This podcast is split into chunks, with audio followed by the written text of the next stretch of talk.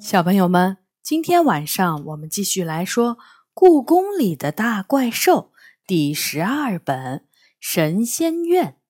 这本书是由常怡写的，中国大百科全书出版社出版。今天我们来说第八章《神仙院》。故宫里的怪兽和动物们都叫它神仙院。其实，它的真名叫做大高玄殿。它不在故宫里，但离故宫很近。站在西北角楼，朝筒子河对岸望去，就可以看见它高大的宫殿。听说大高玄殿曾经是明朝和清朝最豪华的皇家道观。从筒子河北延到那里，要经过两块汉白玉的下马碑，三座高大的楠木牌坊，两座九梁十八柱音乐亭，二重琉璃大门和一道穿堂大门。故宫里的人都知道，陪衬的大门和建筑越多，意味着这座宫殿。越神圣，所以曾经住在大高玄殿的，都是道教里最厉害的神仙。尽管今天那里已经空了，所有的神像都不知去向，故宫里的怪兽和动物们仍然习惯叫那里神仙院，因为这个名字已经流传几百年了。神仙院晚上闹鬼的消息是最近一年才流传起来的。最先在那里看见鬼的是故宫里的一帮麻雀们。他们傍晚时分路过神仙院，想在窗边的电线上歇歇脚，结果两扇原本敞开的窗户毫无预兆地突然关上。把所有的麻雀都吓了个半死。他们保证，那时候天空中连一丝风都没有。后来，好奇心极重的野猫梨花在故宫里最受欢迎的报纸《故宫怪兽坛》上证实了这件事。他在报道里说：“只要有一点动静。”那座宏伟的宫殿都会颤抖。梨花在一个夏天的夜晚去神仙院探险，走到九天应元雷坛殿门口时，居然听到有声音问他是谁。在他还没来得及回答时，宫殿已经自动关闭了所有的门窗。所以，当杨永乐提出要去神仙院里看看时，我想都没想就拒绝了。谁会主动跑到一个闹鬼的宫殿里去？何况他还不在故宫里，那就意味着，如果我们俩在那里出了什么事儿，连个能救我们的怪兽都没有。我保证，那里没有鬼。杨永乐拍着胸脯说：“你凭什么保证？”我怀疑地看着他。神仙院是神殿，就算现在已经没神仙住在那里了，也不可能有鬼怪能接近。他说：“有点道理。”我点点头。那发生在麻雀们和梨花身上的事情又怎么解释呢？这正是我好奇的地方。他问：“你难道不好奇吗？”“怎么可能不好奇？神仙院可是唯一在故宫旁边，而我还从没有去过的宫殿。何况自从一百多年前清朝皇室最后一次修复神仙院后。”这座宫殿就再也没有被修复过，直至最近，人们才又着手修复它。目前，它仍然较完整的保留着古时的样子。我们计划好，天一黑就出发。杨永乐还答应我带一些萨满教的法器，以防真的有鬼怪出现。这是个刮着凉风的秋天的夜晚，天空中没有什么云彩。月亮明晃晃的挂在半空中。我们穿过空旷的神武门广场，路过飘着饭菜香味的大三元酒家，转身从三座华美的大牌坊下穿过。音乐亭已经被拆除不见。只有铺着金黄色琉璃瓦的大高悬门，还沐浴在月光之下。大高悬门里面空荡荡的，门口堆满了建筑材料。这里以前曾经住着青龙和白虎两位神君，他们是仙界最称职的门卫。杨永乐轻声说。看来他做了不少准备。他们现在在哪儿？我问。神像都在战争中被毁掉了。他慢慢往前走。就在这时，一阵微风迎面吹来，仿佛接到了某种神秘信号一样。我们眼前的路灯忽然啪啪地闪烁了几下后，就亮了起来。真奇怪，我明明听说神仙院的晚上是要断电的。杨永乐的眉头皱了起来。我也听说了，最近这座宫殿一直在维修复原，有大量的容易燃烧的建筑材料被堆放在这里，为了防止漏电引起的火灾。晚上五点，工人们离开时，就会把电闸全部关闭。我们小心翼翼地往前走着，无论是路过哪盏路灯，它都会亮了灭，灭了亮，最后亮着不变，仿佛它们都是专门为我们打开的。我有些害怕了。犹豫着是不是该退回去，手却被杨永乐一把抓住了。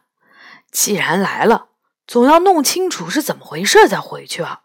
他说：“路灯照亮了左右两侧的钟楼和鼓楼，它们歪歪斜斜地立在那里，砖缝里长满了杂草。”路灯照亮的道路尽头是一座高大威严的宫殿，宫殿里黑洞洞的，偶尔有一点奇怪的声音传出来。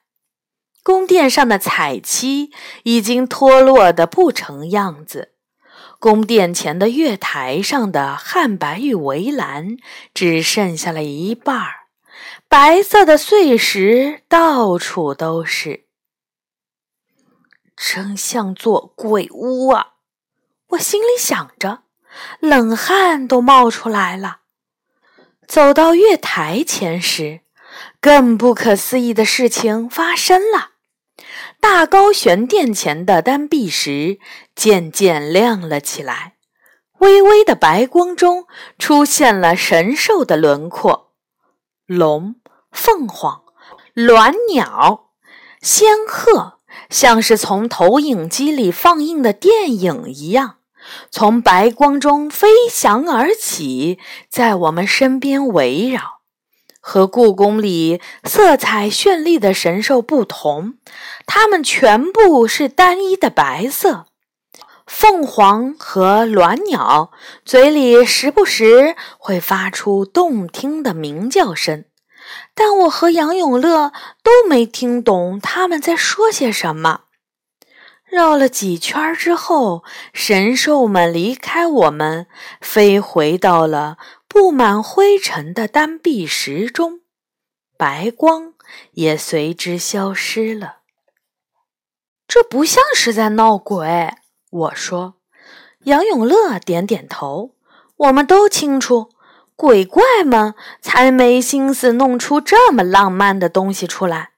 他们最喜欢的是吓唬人的恶作剧。我们进去看看吧。杨永乐迈上了大高悬殿的台阶，我轻手轻脚的跟在他身后。和野猫梨花说的不同，走到门口时，我们并没有听到什么警告声，反而那座宫殿仿佛认识我们似的，自动为我们敞开了大门。大殿里空荡荡的。除了紫红色的柱子和屋顶上精美的盘龙藻井外，什么都没有。墙壁上有彩画的痕迹，但已经被毁了，看不出是什么图案，只能看出有三个巨大的圆形轮廓，那应该是三尊神像被搬走后留下的痕迹。这座大殿里曾经住过哪些神仙？我问杨永乐。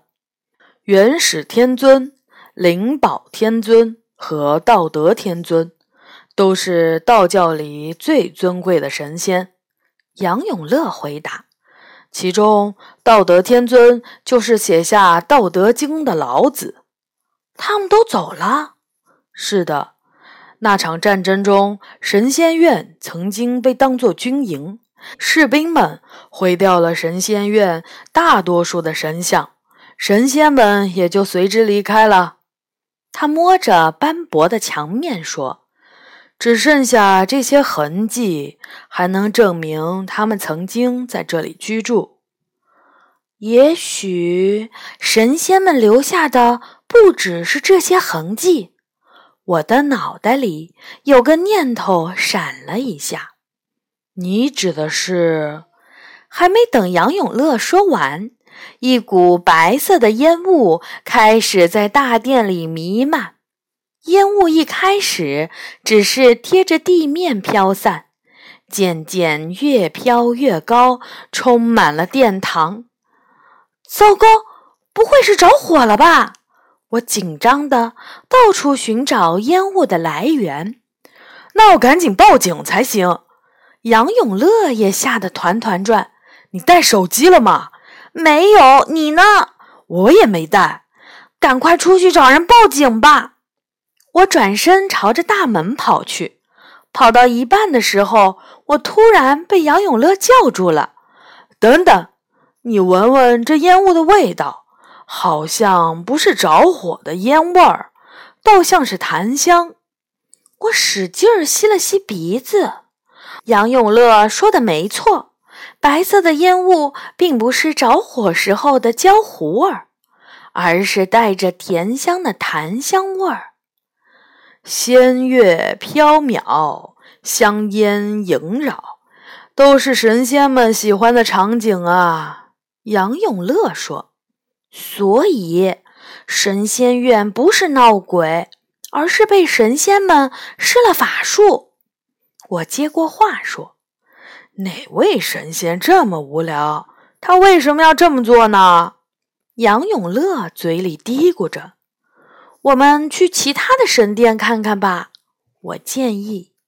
紧挨着大高玄殿的是雷坛殿。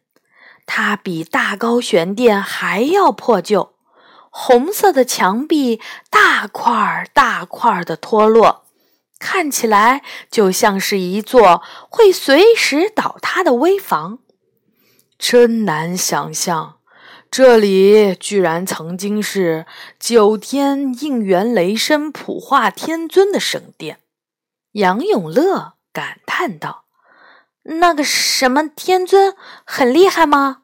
我问。真不知道为什么神仙的名字都那么长。他掌管着天界雷部，手下有三十六员雷将。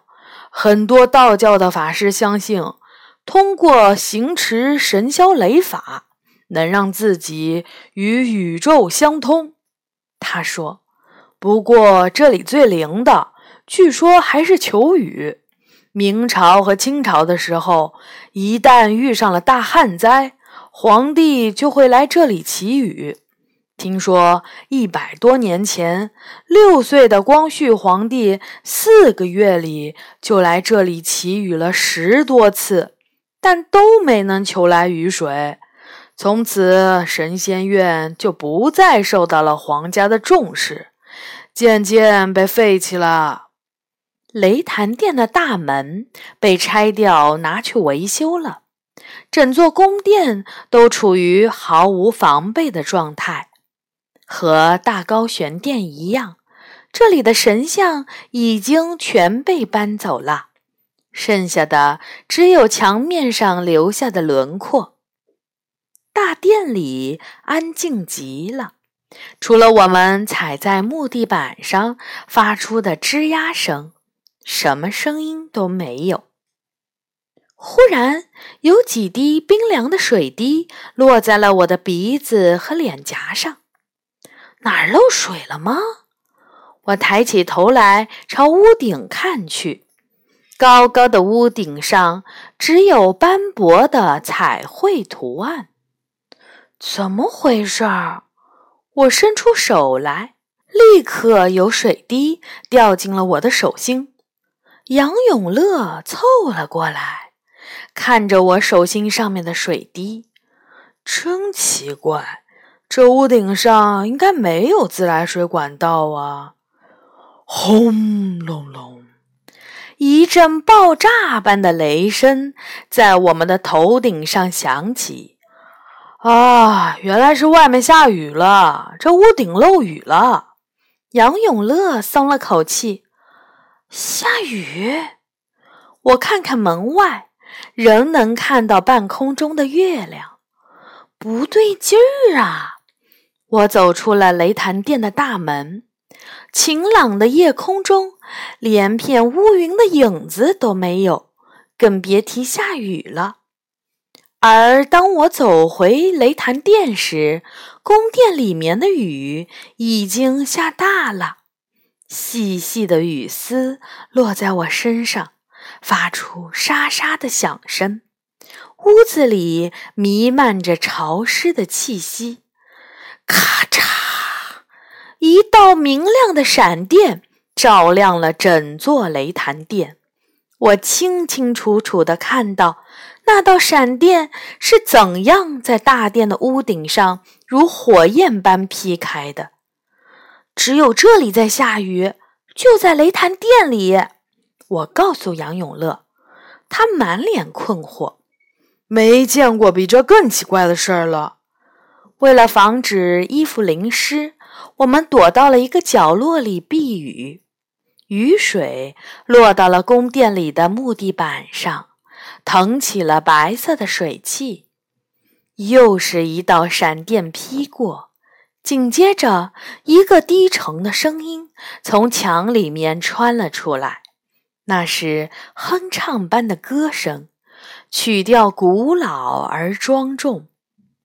这是道士们做法事时哼唱的歌曲，杨永乐轻声说：“他们在向雷神普化天尊祈求下雨。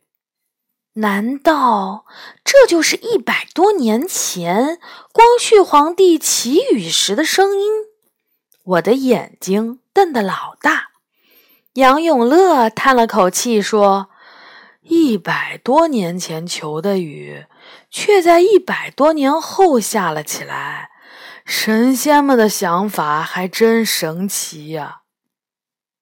等我们走出雷潭殿的时候，雨已经停了，只有道士们哼唱的声音还在一遍又一遍的响起，直到我们离开大高玄殿的院子，也没有停止。那低沉的歌声。如同魔咒般，让整座神仙院都显得神圣无比。有那么一瞬间，我们仿佛看到了几百年前那个神仙聚集、辉煌无比的神殿。好的，小朋友们，这章呢就结束了。下一次我们会来说第九章《渔王与傻鸟》。好，小朋友们晚安。